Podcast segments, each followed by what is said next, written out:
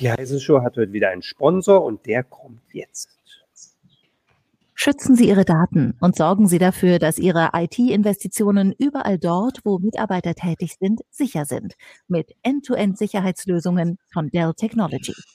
Dell Technologies Experten verstehen Ihre geschäftlichen IT-Herausforderungen und IT-Bedürfnisse und beraten Sie bei der Auswahl der richtigen Lösung, Produkte und Dienstleistungen. Mehr Infos unter dell.de slash kmu-beratung.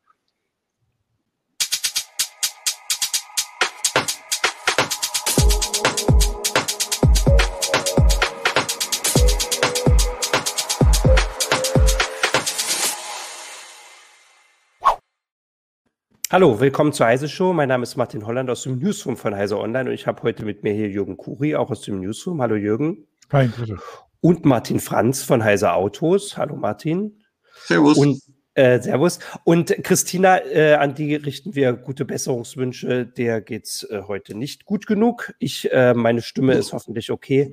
Wir kriegen das hin. Und zwar sprechen wir heute ein bisschen äh, über Elektroautos und äh, eigentlich ist das jetzt ein bisschen äh, davon abhängig, wie wir darüber sprechen, Martin, wie du meine erste Frage beantwortest, weil äh, also so ein bisschen der äh, der Aufhänger war, dass ich also zumindest hier in Hannover das Gefühl habe, dass man jetzt tatsächlich mehr Elektroautos sieht. Also hier sind das halt natürlich VWs, äh, VW ID3, ID3, ID4.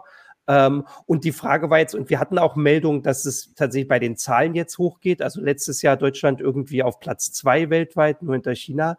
Und die Frage war jetzt, ist das also ist das nur ein Gefühl, ähm, also oder halt ein bisschen auch hier äh, verschoben, weil Hannover halt so eine VW-Stadt ist, oder ist da tatsächlich was dran? Also geht das jetzt los, quasi die Phrase, ähm, die Frage mit den Elektroautos?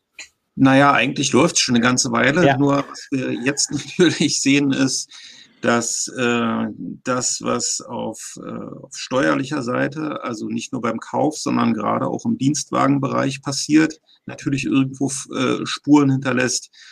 Also wir nehmen ja als Steuerzahler aktuell sehr, sehr viel Geld in die Hand, um diese Techniken zu fördern. Mhm. Wir werden vielleicht nachher auch noch mal ein bisschen noch mal dazu kommen, ob das in jedem Fall eine sehr gute Idee ist. Aber diese Sachen, wie gesagt, hinterlassen einfach Spuren und ich glaube, die E-Autos sind gekommen, um zu bleiben. Ich glaube auch nicht, dass das ein Strohfeuer ist. Ähm, also unabhängig von den Subventionen, wer es einmal mal unvoreingenommen mal ausprobiert hat, ich kenne niemanden, der da ausgestiegen ist aus einem Elektroauto und gesagt hat, also wäre jetzt nicht meins. Ähm, das, das war halt die Sache. Also es ist schon mehr als nur ein Gefühl. Wie, wie sind denn die Zahlen? Was, was gibt es denn für Zahlen bei Zulassung und Verkäufen? Ja, da muss man mal ein bisschen, äh, also wenn wir uns das Jahr 2020 angucken, was ja durch Corona ein sehr spezielles Jahr war, schon da sieht man die Effekte. Die Autoverkäufe insgesamt sind zwar eingebrochen, aber äh, nichtsdestotrotz sieht man, dass Plug-in-Hybride und Elektroautos also einen deutlichen Zuwachs, also einen überdeutlichen Zuwachs äh, äh, erlebt haben. Und wir haben im April diesen Jahres äh, erstmals die Situation gehabt, dass in Deutschland Plug-in-Hybride und Elektroautos zusammengenommen, wohlgemerkt, den Dieselmotor bei den Neuzulassungen überholt hat. Mhm. Gibt, es gibt da gerade im Forum auch immer wieder die Anmerkung, dass äh, das ja alles nur ein Strohfeuer sei, beziehungsweise sei alles gar nicht wahr, weil in Wirklichkeit würden das ja nur die Dienstwagen ausmachen und da vor allem die Plug-in-Hybride, die ja eher dann so eine Mogelpackung sind, weil sag mal so, die Dienstwagen werden meistens eben nicht elektrisch betrieben, sondern äh, laufen auf dem Verbrennerteil des Antriebs. Ähm, was, was jetzt aber so die Zahlen jetzt noch, noch nicht so wirklich viel, äh, widerspiegeln. Da ist, ist ja auch der private äh, Zulassung, wenn man das äh, feststellen kann, gewachsen, oder sehe ich das falsch? Es wächst natürlich beides, wobei man, äh, wenn man sich mit solchen Zahlen ein bisschen beschäftigt, natürlich äh, mit berücksichtigen muss. Also über alle Marken hinweg. Also wenn man jetzt wirklich mal einen ganz großen Bogen mal schließt, dann haben wir ja die Situation, dass ähm, rund zwei Drittel aller Erstzulassungen gewerblich sind. Das heißt, da einen großen Hebel anzusetzen, ist, ist schon mal richtig. Vereinzelt liegen wir da auch nochmal deutlich nochmal drüber. Und äh, da passiert natürlich sehr, sehr viel. Ähm, Plug-in-Hybride, ja, die stehen immer wieder in der Kritik.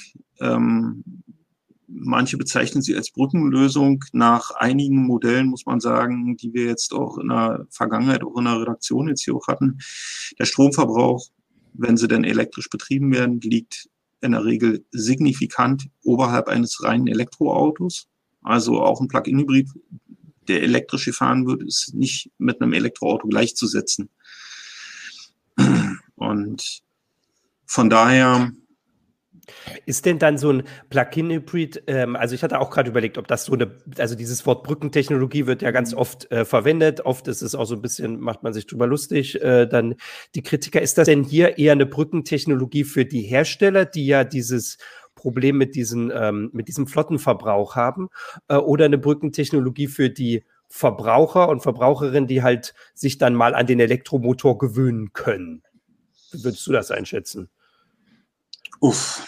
Ähm, naja, also ich mag schon den Begriff Brückentechnologie ehrlich gesagt nicht besonders ja. gern, weil ähm, damit irgendwo etwas suggeriert wird. Also meine These ist, wer einen Plug-in-Hybrid hatte und eigentlich relativ selten nur einen Verbrennungsmotor benutzt hat und ein Plug-in-Hybrid tatsächlich auch elektrisch gefahren ist, der wird sich im Laufe der Nutzung irgendwann Gedanken darüber machen, ähm, brauche ich den Verbrenner mhm. eigentlich? Ja. ja. Aber das würde ja dafür sprechen, dass es halt äh, eigentlich eher für die, für die Hersteller was ist, weil sie halt äh, die Für dann. Für die Hersteller äh, ist das eine enorm wichtige Sache. Das ist ja. richtig, weil sie natürlich damit ihren Flottenverbrauch schminken können. Das ist unbestritten so. Äh, da gibt's ja eine, da gibt's äh, Regelungen, die sozusagen dem Plug-in-Hybriden regelrecht auf den Leib geschnitten wurden. Und äh, man kann Plug-in-Hybrid gut machen, technisch gesehen. Mhm. Ja. Ähm, wir hatten ja in den vergangenen Tagen bei Heise Online einen Mercedes C300e, der sozusagen zwei Sachen interessanterweise miteinander verbindet. Äh, mhm. Zum einen ist eine vergleichsweise große Batterie drin. Mhm. Also mit äh, roundabout 25 Kilowattstunden brutto kann man schon mal ein bisschen weiterfahren als mit vielen anderen Plug-in-Hybriden. So und auf der anderen Seite ähm, sehr, sehr wichtig, finde ich immer, ist halt die Option aufs schnelle Laden. Der hat also ein dreiphasiges Ladegerät drin für Wechselstrom. Damit sind also 11 kW Ladeleistung möglich. Und gegen Aufpreis gibt es eine Möglichkeit, das Auto auch mit Gleichstrom zu laden. Und da sind bis zu 55 kW, glaube ich, mhm. möglich. 55 oder 60 kW. So, das heißt, ich habe mit so einem Auto tatsächlich wirklich mal die Option, zum Beispiel beim Einkaufen, den nebenbei auch wirklich mal zu laden und am Ende meines Einkaufs eine wirklich relevante Reichweite in der Batterie drin zu haben. Ja. Und bei vielen anderen muss man einfach sagen, also egal ob es jetzt BMW oder auch Volkswagen zum Beispiel ist, das ist in den Plug-in-Hybriden halt so, da ist bei 3,7 kW ist Schluss. Mehr geht nicht. Und wenn ich da irgendwo eine halbe Stunde einkaufen gehe und das Auto währenddessen anstöpsle, ja, da ist in der Batterie nichts passiert. Okay. Und ähm, ich hatte jetzt auch noch überlegt, ähm, die äh, also diese, äh, dieser Anstieg bei den Verkaufszahlen, den du gesagt hast im April, der ja zusammengerechnet wird bei den Plug-in-Hybriden und den mhm. Elektroautos, oder zumindest hast du ihn zusammengerechnet. Kann man denn da sagen, liegt dieser Anstieg jetzt an den Plug-in-Hybriden oder an den Elektroautos oder ist es tatsächlich beides und da kann man jetzt erstmal noch nichts draus lesen? Also es wächst beides stark. Mhm. Das, das, kann man, glaube ich, wirklich so sagen. Und wie gesagt, das ist natürlich eine Folge der Subventionierung des, äh, durch, den, durch den Steuerzahler, der da sehr, sehr viel Geld aktuell, ob er gefragt wird oder nicht, in die Hand nimmt. Mhm. Ähm, also da steckt ja wirklich eine enorme Förderung einfach dahinter und viele sagen sich dann eben, okay, ich bekomme beim Elektroauto ja zusätzlich ja irgendwo noch die Option, es gegebenenfalls mit meinem eigenen Solarstrom zu laden. Mhm. Ja, also ich kann es vielleicht aus meiner eigenen Perspektive mal erzählen. Also wir haben seit März ein Elektroauto und äh, wir laden, wir haben es bis jetzt hinbekommen, ist natürlich jetzt auch eine sehr, sehr günstige Jahreszeit auch dafür, äh, den ausschließlich mit Strom aus der Solaranlage zu betreiben. Ja, okay. Also wir haben noch nicht eine Kilowattstunde von außen da reingepumpt. Ja. Okay, ähm, krass. Ähm, weil du, weil du auch, weil du wegen, wenn wir jetzt nochmal wegen den, der Akzeptanz oder so, ähm, weil Bogomil das auch gerade geschrieben hat, dass er seit kurzem ähm, ein Elektroauto fährt und äh, jetzt nie wieder zum Verbrenner zurück will. Das ist irgendwie so, so relativ typisch, ne? was du ja auch gesagt hast, ne? dass die Leute mhm. da ähm, eigentlich dann nicht mehr zurück wollen. So ein bisschen anekdotische Evidenz dazu. Ich habe mit diversen DHL-Fahrern gesprochen, die bei uns so unterwegs sind mit dem E-Scooter und die sagen, sie möchten nie wieder so einen scheiß Diesel fahren. Weil auch für sie ist es einfach viel komfortabler, mit dem Ding unterwegs zu sein. Und äh, es funktioniert einfach viel besser, als wenn sie mit einem Verbrennerauto unterwegs sind. Ähm, das gilt also selbst für in solchen Bereichen, wenn du mal angefangen hast, mit so einem E-Ding rumzukurken, dass du eigentlich die Vorteile genießt. Ja. Ähm, ich wollte tatsächlich jetzt auch mal ein bisschen darauf äh, eingehen, welche Hersteller davon profitieren, aber weil Stefan 47 4711 auf äh, Twitch andeutet, dass er weiß, wie das bei uns im Verlag aussieht, weil tatsächlich ein, ein Edeka um die Ecke ist. Ähm, fragt er, ob es da eine Ladestation gibt. Äh, ich glaube ja, muss aber natürlich sagen, ja. wir sind jetzt seit äh, über einem Jahr alle im Homeoffice. Wir sind auch nicht so oft bei dem Edeka wie vorher. Ähm, es gibt drei, drei äh, Parkplätze mit, äh, mit Ladestationen. Aber für die Testfahrzeuge haben wir ja auch eine vom Verlag. Aber da kommen wir später drauf. Ich wollte tatsächlich erstmal noch vorher fragen, weil das auch so äh, eine Idee, also das habe ich ja vorhin schon so ein bisschen angedeutet, dass man halt hier in Hannover halt VW sieht. Ähm, Gibt es denn jetzt auch äh, Aussagen schon, welche Hersteller davon profitieren? Also verschiebt sich denn das Gewicht jetzt langsam so, was immer so angedeutet wurde, dass Tesla halt irgendwann nicht mehr Marktführer sein wird, weil sie nicht genug herstellen oder zu teuer sind oder wie auch immer äh, und dass jetzt andere Hersteller halt nachziehen? Kann man das schon sehen in den Zahlen oder ist das in Hannover jetzt, wie gesagt, so ein bisschen verschoben? Oh, ähm, ja. also äh, sagen wir mal so, VW hat in den vergangenen Jahren sehr, sehr viel Geld in die Hand genommen, um gemessenen industriellen Maßstäben in unglaublich kurzer Zeit von 0 auf 100 eine Plattform auf die Beine zu stellen, äh, eine rein elektrische Plattform. Mhm. Und sie verteilen diese Plattform jetzt natürlich auf sehr, sehr breiter Basis. Ja. Und ich glaube, dass äh, Volkswagen damit auch Erfolg haben wird. Also sie verteilen es gerade an alle Konzernmarken, also Audi, Seat, Skoda, VW. Äh, sie alle werden Autos auf dem modularen Elektrobaukasten früher oder später verschiedenste Fahrzeuge und Aufbauten präsentieren. Und ich glaube, dass sie damit mit ihrer gesamten Marktmacht, die sie ja noch immer haben, äh, auch Erfolg haben werden. Ähm, aktuell sieht es so aus, ich habe jetzt mal vorhin in die Zahlen mal nochmal reingeschaut. Ähm, bis Mai wurden vom, vom Tesla Model 3 9257 Stück verkauft. Mhm. Ähm, wenn wir jetzt mal einen vergleichbaren BMW 3er mal daneben stellen, also von dem wurden knapp 19.000 äh, Stück verkauft. Also es ist noch, es ist nicht so, dass Tesla im Augenblick da sozusagen alles niederwalzen würde und niemand mehr Verbrenner kaufen würde. Also dieser Eindruck ist, wäre gänzlich falsch. Ähm, ähm. Man, man muss aber immer dazu sagen, dass Tesla natürlich schon alleine durch die Vertriebsstruktur ähm, nicht die Möglichkeiten hat, die jetzt zum Beispiel VW hat. VW hat ein unglaublich dichtes Händlernetz und da ergeben sich natürlich ganz andere Möglichkeiten. Ja. Ähm, naja, und wie sieht denn jetzt der Rest so aus? Also, wir haben jetzt gesagt, du hast gesagt, es ist schon losgegangen. Also, du hast meine Anfangsfrage bejaht. Ich hätte, wie gesagt, im Kopf die ganze Sendung anders machen müssen, wenn du sagen müsstest, nee, das ist, wir müssen immer noch warten.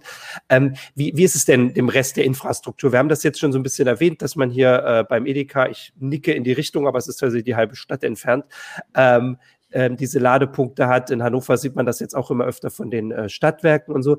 Ähm, wie ist denn dieser Teil? Das ist ja vor allem für die Einsteiger war das sehr lange so ein Punkt, wo ihr manchmal auch beruhigen musstet, hatte ich das Gefühl, weil man immer das Gefühl hat, man würde jeden Tag 800 Kilometer oder man denkt, was würde ich denn machen, wenn ich jetzt heute 800 Kilometer fahren muss? Und tatsächlich ist das ja nicht die Nutzung vom Auto.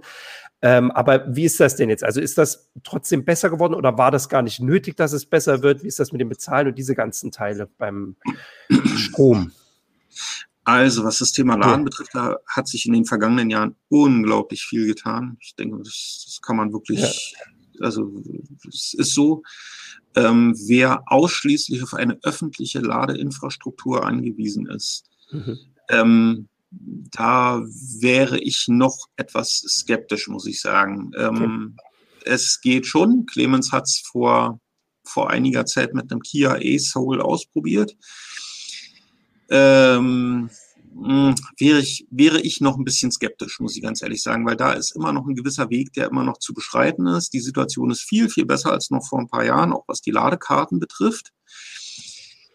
Ähm, auf der anderen Seite muss man aber sagen, dass ein gewisser Teil der Menschen dieses Problem gar nicht hat in diesem, in diesem Falle. Weil wir haben in Deutschland eine Struktur, und möglicherweise korrigiert mich Jürgen gleich, äh, dass roundabout 60 Prozent der Menschen äh, in Wohneigentum leben. Das heißt, da habe ich eine Möglichkeit, eine eigene Infrastruktur sozusagen zu schaffen. Mhm. Und da reden wir in den allermeisten Fällen über eine Anschlussleistung von 11 kW. Und damit kommt man schon recht weit. Mhm. Ja. Inzwischen ist und, es ja auch so, dass die rechtlichen Bedingungen für die private Ladung äh, anders sind, ne? dass da nicht einfach jemand kommen kann und sagen, hey, nee, du darfst in deinem Parkhausstellplatz äh, nicht, äh, nicht äh, eine, eine Wallbox in, äh, installieren oder so. Das ist ja, hat es ja auch schon mal äh, stark vereinfacht. Ne? Naja, und dazu kommt der Boom, ähm, der die Förderung von Wall Wallboxen mhm. über die Kreditanstalt für Wiederaufbau ausgelöst hat der zeigt ja eigentlich überdeutlich, dass ein riesiges Interesse da ist. Also in meiner Dunstglocke, wenn ich mal so sagen darf, haben sich einige eine Wallbox bestellt und installieren lassen, obwohl sie noch gar kein Elektroauto haben. Okay. aber, ähm. aber also jeder beschäftigt sich irgendwo damit und vielen Leuten dämmert langsam, dass der Verbrennungsmotor, und da kommen wir dann vielleicht auch später nochmal dazu, äh, ja nicht nur einen größten Teil seiner Karriere hinter sich hat, sondern ähm, dass es absehbar ist, dass, dass Verbrennungsmotoren unter Umständen sehr, sehr viel schneller verschwinden werden, als, als viele vielleicht meinen. Ja, ich hatte noch eine Frage. Du hast vorhin gesagt, dass wenn man auf öffentliche Infrastruktur angewiesen ist, dass man, dass es da vielleicht noch schwierig werden könnte. Und da ist mir noch gerade eingefallen, also liegt das denn daran, dass man, ähm, also dass die Autos vielleicht da nicht schnell genug laden können, dass es zu wenig Ladepunkte gibt oder dass die Ladepunkte nicht ähm, also schnell genug laden können, dass man es halt mit einer Tankstelle vergleichen kann. Also, weil es macht ja einen Unterschied aus. Wenn man jetzt schon Autos kaufen kann, die super schnell laden können, aber noch gibt es die Ladepunkte nicht, kann man sagen, ja, kaufe ich mir jetzt, ich weiß, in einem halben Jahr gibt es die. Wenn die Autos selbst das noch nicht können, dann wäre es blöd, wenn ich mir jetzt ein Elektroauto kaufe, weil ich dann sage, dann warte ich noch halb, also auf die nächste Generation, die dann auch schnell laden kann. Hm. Naja, äh, vielleicht muss man das mit dem Schnellladen auch mal ein bisschen, bisschen mal durchleuchten, weil mhm. wenn man sich mal zum Beispiel mit dem Mobilitätsbericht des Bundesverkehrsministeriums mal beschäftigt, äh, der wird ab und zu mal rausgegeben. Das ist ein sehr interessantes Dokument, kann ich also wirklich wärmstens nur empfehlen, an alle Interessenten, sich, äh, sich, sich da mal einzulesen. Dann stellt man fest, dass die durchschnittliche Fahrleistung auf dem Dorf meines Wissens im letzten Mobilitätsbericht mit 39 Kilometern äh, also die tägliche Fahrleistung mit 39 Kilometern angegeben wurde. In der Stadt ist es sogar noch weniger. Und jetzt muss man sich natürlich die Frage stellen, bei diesen durchschnittlichen Tagesfahrleistungen habe ich ja nicht die Situation, dass ich nach Hause komme mit null Batterie ja. und dann sofort meine Batterie wieder voll sein muss, sondern in den meisten Fällen bewegen wir unsere Autos im Kurzstreckenbetrieb und dann werde ich nicht mal jeden Tag laden müssen. Mhm. Ja. Und, und das, das, also was, ist die statistische Verteilung. Ja. Was mir so, so oft auffällt in der Diskussion oder wenn, wenn aus meinem Umfeld jemand sagt, ja, aber wenn ich dann irgendwie so in Urlaub fahren will. Und da ist ja das Problem eher nicht gegeben, weil da bin ich dann auf der Autobahn unterwegs und ich glaube, es gibt keine Raststätte mehr in Deutschland oder so, wo keine E-Ladestellen, äh, E-Ladesäulen stehen, wo man es aufladen kann dieses Argument mit den großen Strecken ist ja dann eher was für, was weiß ich, Vertriebsleute oder, oder sonst was oder so, die dann irgendwie auf Landstraßen unterwegs sind. Aber für den Normalbürger sind doch auch größere Strecken eigentlich kein Problem. Naja, kein Problem. Ähm, da wäre ich noch ein bisschen vorsichtig, weil die Infrastruktur, also so wie ich es wahrnehme, ja, es gibt sehr viele Ladestationen. Äh, die gesamte Zuverlässigkeit hat sich auch verbessert. Mhm. Auch das muss man ganz deutlich mal so mal sagen. Aber ob tatsächlich wirklich die Infrastruktur auf einen massenhaften Ausbau oder auf eine massenhafte Verbreitung jetzt schon komplett vorbereitet ist, da wäre ich noch ein bisschen skeptisch. Mhm. Und Schnellladen ist auch immer so eine Frage.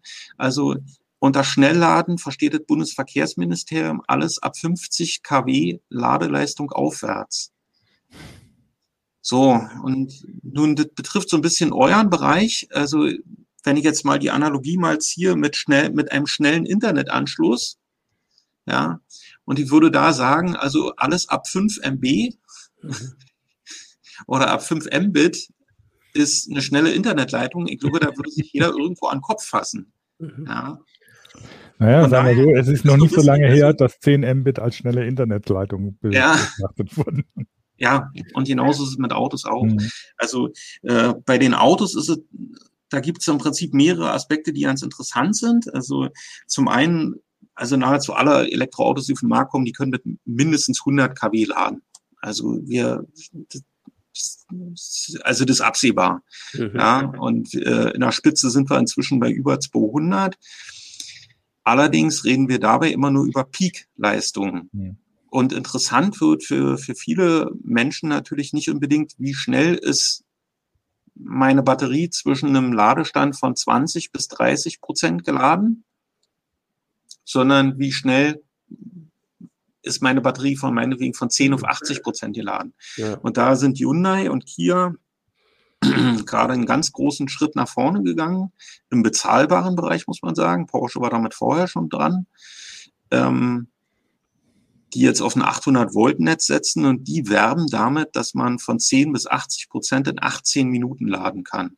Und dann, Jürgen, wenn das klappt und die Infrastruktur dafür zuverlässig steht, dann würde ich sagen, ja, dann sind wir in dem Bereich, wo man sagen kann, da wird es dann auch für längere Strecken, wo man jetzt nicht irgendwie, also wo man jetzt ist ja immer wieder ein Vorwurf, der kommt, dass man stundenlang an irgendwelchen Ladestationen stehen würde.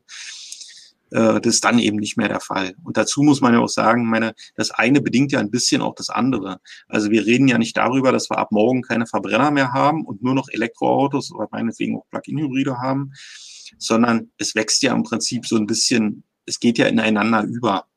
Also ja. die Infrastruktur wächst und die Zahl der Elektroautos und Plug-in-Hybride, die wächst auch. Und muss man nur zusehen, dass man auf politischer Ebene äh, sozusagen dafür sorgt, dass das Wachstum der, der Infrastruktur im Prinzip mithält. Ja. ja.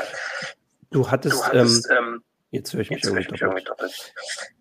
Äh, du hattest vorhin gesagt, dass ähm, die, äh, also dass der Anstieg jetzt viel auch damit zu tun hat, was ähm, also was von staatlicher Seite ähm, unterstützt wird, subventioniert wird. Äh, und natürlich diese Vorgabe auch an die Autohersteller, die deswegen auf Plug-in-Hybride erstmal setzen.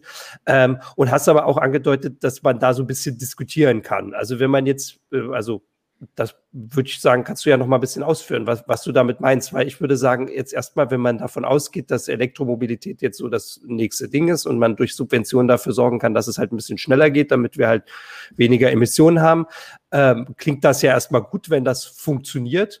Äh, andererseits hast du gesagt, Leute lassen sich schon Wallboxen einbauen, die noch gar kein Elektroauto haben. Dann ist natürlich die Frage, ob noch keins oder sich gar keins zulegen, aber sonst kann man die Dinger ja, weiß gar nicht, womit man die sonst benutzen kann. Ähm, Meinst du sowas oder was genau meinst du denn damit, dass es diskussionswürdig ist? Also, das waren jetzt eine ganze Reihe von Fragen. Ja, ja, natürlich. Also, Plug-in-Hybride, muss man mal dazu sagen, waren jetzt äh, kurzfristig oft einfach ein Weg, der sich relativ schnell hat umsetzen lassen. Also vergleichsweise schnell. Also bis ich eine neue Plattform in der Industrie habe, unter Umständen auch mit einem, mit einem vollkommen neuen Antrieb, mhm. bis all getestet ist, bis bis das alles fertig ist, ähm, da vergehen ja Jahre. Und man muss einfach sehen, also in der Industrie sind viele Sachen, die aktuell auch bei uns in Foren diskutiert werden, ob Elektromobilität sinnvoll ist, ob das nun kommt, äh, wieder, wieder die zeitliche Perspektive und so weiter ist. Diese Diskussionen, die laufen in der Industrie von der Öffentlichkeit weitgehend unbemerkt, natürlich Jahre vorher weil ja nicht so ist, dass man innerhalb von, ich sage jetzt mal, sechs Monaten auf bestimmte Entwicklungen reagieren kann. Liegt ja auf der Hand. Ja, Entwicklung von, von Fahrzeugen dauert eben einfach. Und von daher Plug-in-Hybride, ähm, ja, mein Kritikpunkt ist eben, wie gesagt, dass es sehr, sehr oft ist, dass man sie nicht schnell laden kann. Das heißt, es dauert ewig, bis die Dinger voll sind und der Stromverbrauch ist einfach so hoch, dass die reale Reichweite ähm, oft nicht dem entspricht, was man im Alltag eigentlich bräuchte. Und dass sie dann quasi ein Benzinauto sind. Ein Benzinauto, wo ein Elektromotor drin ist, aber der Elektromotor wird nie genutzt und am Ende hat man einfach ein ben naja. Das, das, ist, das ist nicht ganz richtig. Da müssten wir jetzt technisch ein bisschen ausholen, weil es eben auch so ist, dass, äh, also selbst wenn die Batterie nicht geladen wird, also nicht extern mhm. geladen wird, habe ich ja immer noch eine Verschiebung über Rekuperation, also dass beim Bremsen Strom zurückgeht und beim Beschleunigen dann der Benziner, wenn man es ganz stark vereinfacht sagt, entlastet werden würde. Also in Fachkreisen nennt man das eine Lastpunktverschiebung, die da eben möglich ist. Und das senkt auch schon den Verbrauch. So ist es nicht. Also es ist nicht so, dass man Plug-in-Hybride, die nicht geladen werden, dass das jetzt also äh, sozusagen völlig unsinnig wäre. Nur dann schleppe ich natürlich eine Batterie mit mir rum, die für eine Lastpunktverschiebung, wie sie ja Toyota seit vielen Jahrzehnten ja macht in ihren Hybriden, ja, die ich nicht extern aufladen kann. Das ist ja das Toyota-Prinzip. Mhm. Ähm, die ist dann dafür natürlich völlig überdimensioniert. Ah, okay. Ähm, wir hatten auch, äh, also die Zuschauer haben manchmal schon darauf hingewiesen. Also ich hab, wollte auch sagen, also wenn es noch Fragen gibt, dann stellt die ruhig. Wir äh, versuchen das auch im Blick zu haben. Aber ähm, ich würde da noch mal eingehen, weil es vorhin auch um Wasserstoff hier schon ging. Äh, du hast ja jetzt gesagt, dass also jetzt scheint es loszugehen mit den Elektroautos. Die Zahlen steigen, die anderen ähm, sinken oder steigen nicht so stark. Ähm, ist denn das Rennen damit auch entschieden jetzt äh, letzt, letztgültig, dass also Elektromobilität wird das sein? Also das Auto mit, mit Elektromotor wird den Benziner ablösen oder siehst du noch eine Möglichkeit, dass irgendwie eine Alternative da jetzt doch noch mal ähm, also vorprescht oder ist die halt auf irgendwelche besonderen Szenarien beschränkt? Also Wasserstoff jetzt vor allem, aber es gibt ja auch, hast noch E-Fuels, hast du mir geschrieben. Mhm. Also, äh, perspektivisch glaube ich, dass das Elektroauto, also das batterieelektrische mhm. Auto, ein Wasserstoffauto ist ja eigentlich auch ein Batterieauto, ähm, dass das batterieelektrische Auto ähm, nahezu alle Lücken füllen wird. Mhm. Und die wenigen Lücken, die es nicht füllen wird, wir reden hier einfach aber über, über einen sehr, über einen durchaus mhm. noch langen Zeitraum, ja. Und die wenigen Lücken, die ein batterieelektrisches Auto irgendwann perspektivisch nicht füllen wird, dafür wird es andere Möglichkeiten geben. Eine Möglichkeit könnte eine Brennstoffzelle sein, die mit Wasserstoff betrieben ist. Mhm. Man muss aber einfach, man muss dazu aber einfach wissen, also das batterieelektrische Auto ist vielleicht nicht die beste Lösung oder die, die, aber es ist die aktuell beste, die wir haben. Mhm. Also, weil, wenn man die, die komplette Bilanz, also Well to Wheel, einfach sieht, dann liegt ein batterieelektrisches Auto irgendwo bei bisschen über 70 Prozent. So, und alle anderen liegen weit, weit, weit darunter. Also in dieser Bilanz guckt man einfach, wie viel Energie brauche ich im Prinzip für den Energieträger und wie viel entsteht nachher dann daraus in das, was ich letztlich will, nämlich Bewegung, also Vortrieb. Ja. Mhm. Da liegt ein batterieelektrisches Auto aktuell einfach so weit vorn, dass man einfach sagen muss, alle anderen Lösungen, die entwickeln sich zwar unter Umständen auch ein bisschen weiter, aber dass sie irgendwann diesen Punkt erreichen, das glaube ich nicht. Und die Lücken, die bleiben, die dann gefüllt werden, sei es jetzt mit E-Fuels, die für den, um den Bestand weniger dreckig zu betreiben, wichtig wären, oder Wasserstoff, ähm, der auch irgendwo erzeugt werden muss, auch das ist relativ energieaufwendig. Ähm, die werden dann auch nicht billig sein, weil naheliegenderweise natürlich Skaleneffekte fehlen. Also wir brauchen ja immer, um auf dem Massenmarkt irgendwo Erfolg zu haben, braucht man ja irgendwo Skaleneffekte und man fragt sich einfach, woher sollen die kommen? Bei E-Fuels reden wir einfach darüber, dass selbst in den Großanlagen äh, ein Entstehungspreis irgendwo zwischen einem und einem Euro dreißig erwartet wird. Der liegt noch nicht an, der, der wird erwartet. So, und wenn wir da jetzt die Steuern und Transport und wenn wir das jetzt halt mal mit draufpacken, dann muss man sagen, also ich kann mir nicht vorstellen, dass sich massenhaft jemand dafür begeistert, sein Auto für 2,50 Euro den Liter oder meinetwegen auch für 3 Euro den Liter äh, zu, im, im Alltag zu bewegen. Da werden viele Leute dann sagen, na, vielleicht ist ein Elektroauto dann vielleicht auch nicht so schlecht. Ja. Ja. Ähm, Aber ist denn, ist denn zum Beispiel gerade die äh, Brennstoffzelle, beziehungsweise dann halt Wasserstoffantrieb, nicht vor allem was für, für LKWs? Äh, LKWs ja. haben, haben, haben natürlich das Problem, wenn die mit, mit einer Batterie elektrisch betrieben wird, dann muss die Batterie so groß sein, dass sie irgendwie die halbe mhm. Transportkapazität vom Akku äh, belagert wird, wenn es bei der Brennstoffzelle ja dann viel äh, äh ähm, ökonomischer mhm. zu gestalten ist. Hm, absolut. Das ist aktuell im Prinzip so ein bisschen die Hoffnung, die man, äh, die, die viele Leute, die für eine Brennstoffzelle, die mit Wasserstoff betrieben wird, haben und äh, dann auch vortragen, dass Skaleneffekte äh, darüber entstehen, dass man Nutzfahrzeuge darüber betreibt. Und man kann ja Wasserstoff noch in anderen Bereichen auch noch einsetzen und so weiter. Ähm, ja, darüber werden gewisse Skaleneffekte entstehen, aber ich sage es nochmal, ich glaube nicht, dass wir eine, also dass wir auf dem, auf dem, auf dem Punkt der Individualmobilität massenhaft Wasserstoff sehen werden. Das glaube ich nicht. Mhm. Weil da ist ein batterieelektrisches Auto einfach so, also von einer, von einer, von einer Energiebilanz einfach so überlegen, dass ich mir das nicht vorstellen kann. Okay. Würde ich nur noch überlegen, also hat auch Michael Hanisch auf YouTube geschrieben, dass äh, Wasserstoff derzeit primär aus Erdgas produziert wird mhm. und deswegen allein schon viel CO2 äh, ausgestoßen wird. Eigentlich hätte ich da nur noch die Frage, aber ich sehe das jetzt tatsächlich auch nicht bei den äh, Zuschauern und Zuschauerinnen so, warum denn dann Wasserstoff oft so also warum Leute dafür dann so werben, also verstehe ich dann gar nicht, aber ist vielleicht eine, ein anderes Thema schon. Naja, äh, also so als Anmerkung dazu, es gab ja gerade wieder so eine Untersuchung äh, dazu, wo dann tatsächlich nicht nur vom grünen Wasserstoff, sondern vom dunkelgrünen Wasserstoff die Rede ist. Das heißt, dass halt die Wasserstofftechnik bringt natürlich nur was, wenn du sie mit äh, Ökostrom produzierst. Mhm, ja, also ja. Das heißt, wenn du für die Produktion des Wasserstoffs erneuerbare Energien einsetzt, wenn du dafür dann Atomkraftwerke oder, oder Kohlekraftwerke nutzt oder so, die die Energie dafür produzieren, dann hast du natürlich nichts gewonnen. Das ist ja mhm. Unsinn. Ne? Gilt aber natürlich auch für die Elektroautos.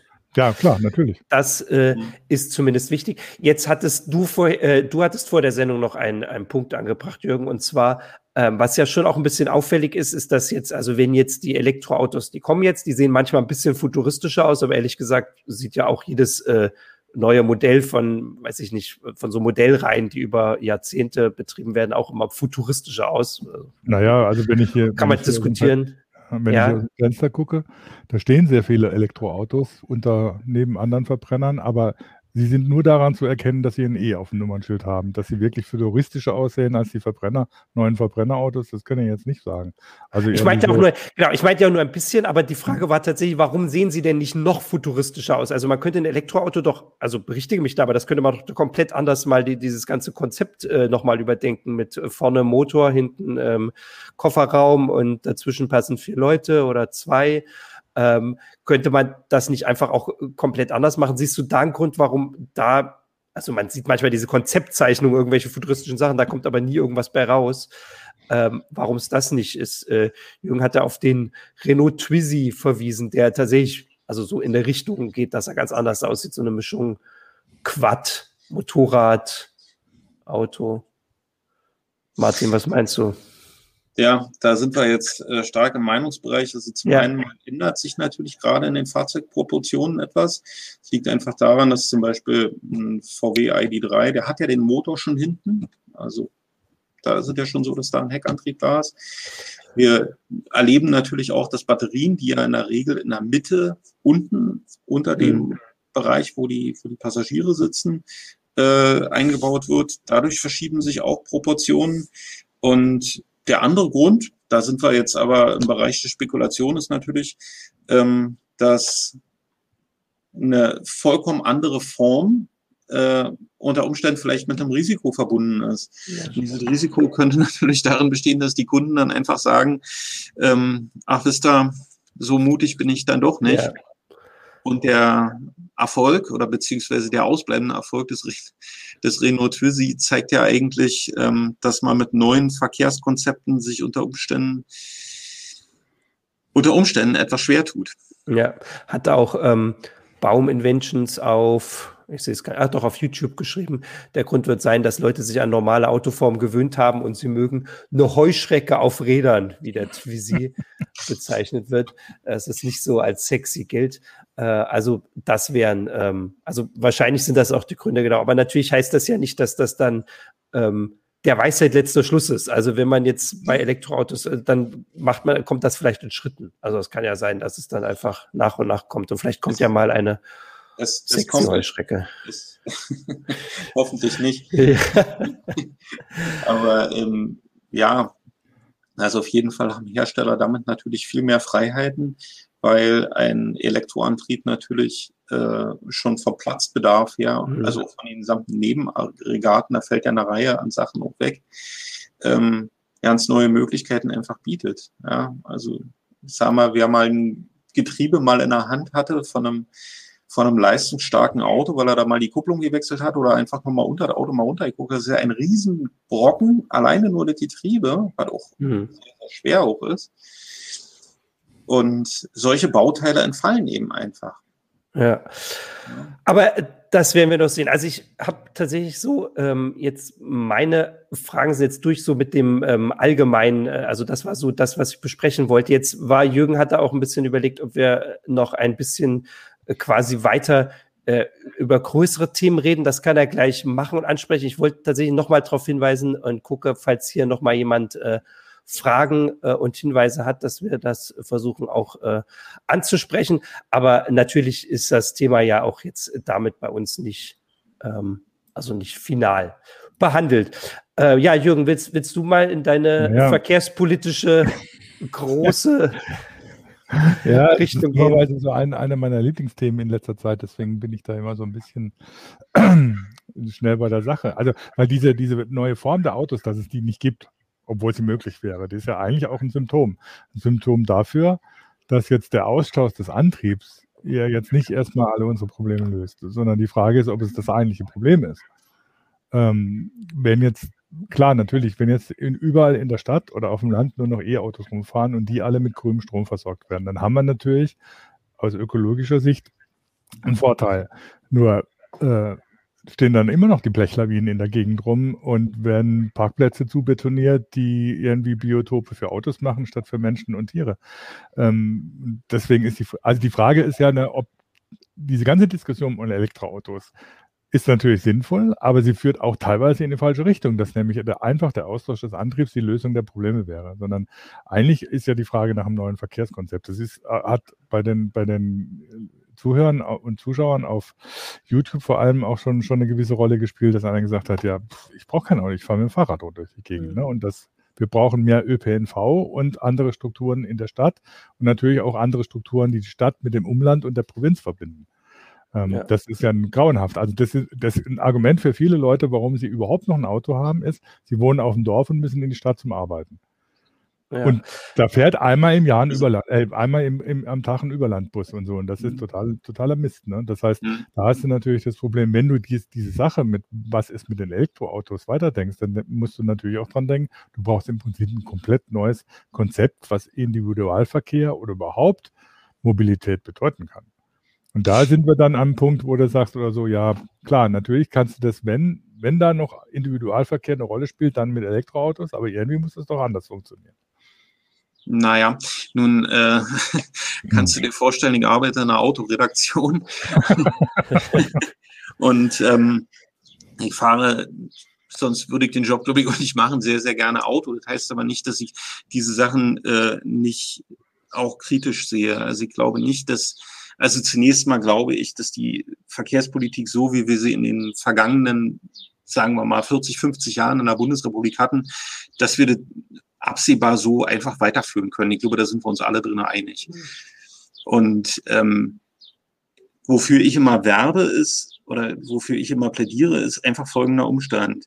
Wenn ich aus so einem komplizierten Gebilde wie der Verkehrspolitik den Baustein Auto gerne entfernen möchte, und da gibt's ja lautstarke Stimmen, die, das, die davon träumen, also dass man da in Berlin dörfliche Verhältnisse schafft, indem man da also nur noch Fußgängerzone hat und mit dem Fahrrad irgendwo rumfahren muss, da muss man sich einfach immer Folgendes vor Augen führen.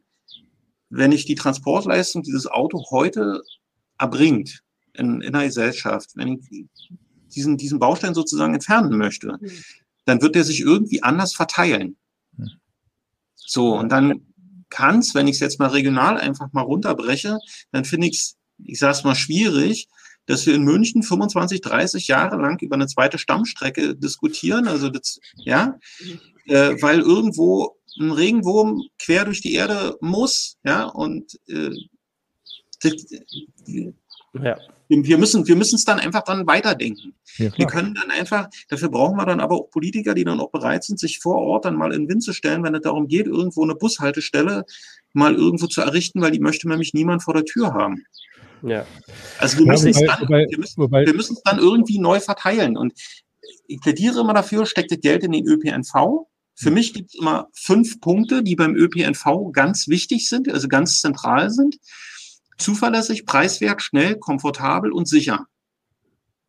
Und diese fünf Punkte, die muss ein, ein guter ÖPNV einfach umsetzen. Und keiner dieser Punkte ist irgendwo vernachlässigbar. Der hat für jeden Menschen irgendwo unterschiedlich, der mag für jeden Menschen unterschiedlich wichtig sein.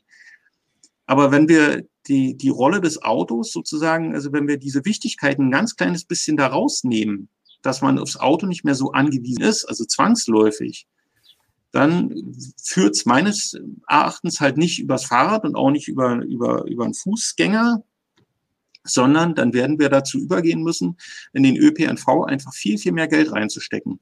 Mhm. Und wenn man das mal in Wien mal erlebt hat, ich weiß nicht, wird wahrscheinlich nicht jeder wissen, aber äh, Wien hat ein sehr, sehr gut ausgebautes Netz, was sehr, sehr preiswert zu nutzen ist. So, und da fährt alle naslang ein Zug oder ein Bus oder wie auch immer. Man kommt in Wien also wunderbar ohne Auto aus. Als wir da vor ein paar Jahren Urlaub gemacht haben, das erste, was wir gemacht haben, wir haben das Auto ins Parkhaus reingestellt. Das hat 15 Euro die Woche gekostet. Muss man sich mal vorstellen. Ja. Und haben uns zwei Wochentickets gekauft, die pro Person 16 Euro gekostet haben. Die Kinder sind damals noch kostenlos noch mitgefahren. 16 Euro für eine Wochenkarte. Also wer da mit dem Auto fährt, also tut mir leid. Der soll das machen, aber wobei, das, wobei, das finde ich einigermaßen irre. Äh, wobei dazu wobei kommt, dass du in Wien inzwischen ja als Auswärtiger sowieso nicht mehr parken darfst. Hm? Du musst immer ins Parkhaus. Ne? Also du findest überhaupt keinen Parkplatz mehr. Hm? Und es ist, ja, es ist, wir waren vor zwei Jahren da und das, tatsächlich ist es so, es gibt in Wien keinen Grund, mit dem Auto unterwegs zu sein. Absolut. Ja. Selbst, selbst die, durch die kleinsten Gassen irgendwie fährt irgendwie noch ein Bus oder so, wo du irgendwie nach 20 Metern spätestens einsteigen kannst. Das ist ja, irre. Also ich möchte da nicht Busfahrer sein, das ist die andere Seite, aber okay, sie kommen jemals durch. Aber ich merke, ich sehe das auch immer hier. Ich sitze jetzt hier im Homeoffice und ich sitze in, mit Blick auf eine Kreuzung eine Wohngegendkreuzung, das heißt, die ist 30 Kilometer Zone. Das heißt, es ist nicht so laut, es ist ganz angenehm, aber es ist komplett zugepackt. 30, na, fast 50 Prozent des öffentlichen Raums, auf dem ich gucke, stehen Autos rum. Und die stehen da tagelang rum, weil keiner natürlich seinen Parkplatz aufgeben will. Die Straßenbahnhaltestelle ist auch gerade mal 50 Meter entfernt. Das heißt, du wärst mit dem Klammerbeutel gepudert, wenn du jetzt von hier mit dem Auto in die Stadt fahren würdest. Mhm. Macht natürlich auch gerne. Aber es ist alles zugepackt, es ist alles voll. Ne? Da könnte, den Raum könnte man viel besser nutzen. Und ja, genau, das ist, das heißt, es muss diese Kombination aus Fußgänger, Fahrrad, ÖPNV, vielleicht auch autonome Taxis, äh, also so der, der autonome Personentransport, den man da vielleicht noch integrieren könnte, äh, ab, absehbar der ja auch viel einfacher zu regeln ist, wenn es nicht mehr so viel normalen Individualverkehr in der Stadt gibt. Das heißt, da, da sind natürlich komplett neue Konzepte notwendig, die vor allem tatsächlich bedeuten, da, das würde ich genauso unterschreiben, wie Martin das sagt, dass du Geld in den ÖPNV steckst. Der muss irgendwie ja. viel besser werden, auch unter Umständen un, äh, anders organisiert und so. Und dann, dann funktioniert das. Ich vergleiche so ein bisschen mit, mit dieser absurd, also ich finde diese Vorstellung absurd, zum Beispiel Oberleitungs-LKWs auf der Autobahn einzusetzen. Weil das, was die da machen, das haben das schon. Das nennt sich Eisenbahn. und, also, und, und so, auf so Ideen kommt man dann plötzlich, wenn man nicht dran geht oder sozusagen, ja, wir müssen irgendwie versuchen, neue Konzepte dazu, dazu zu machen. Mhm.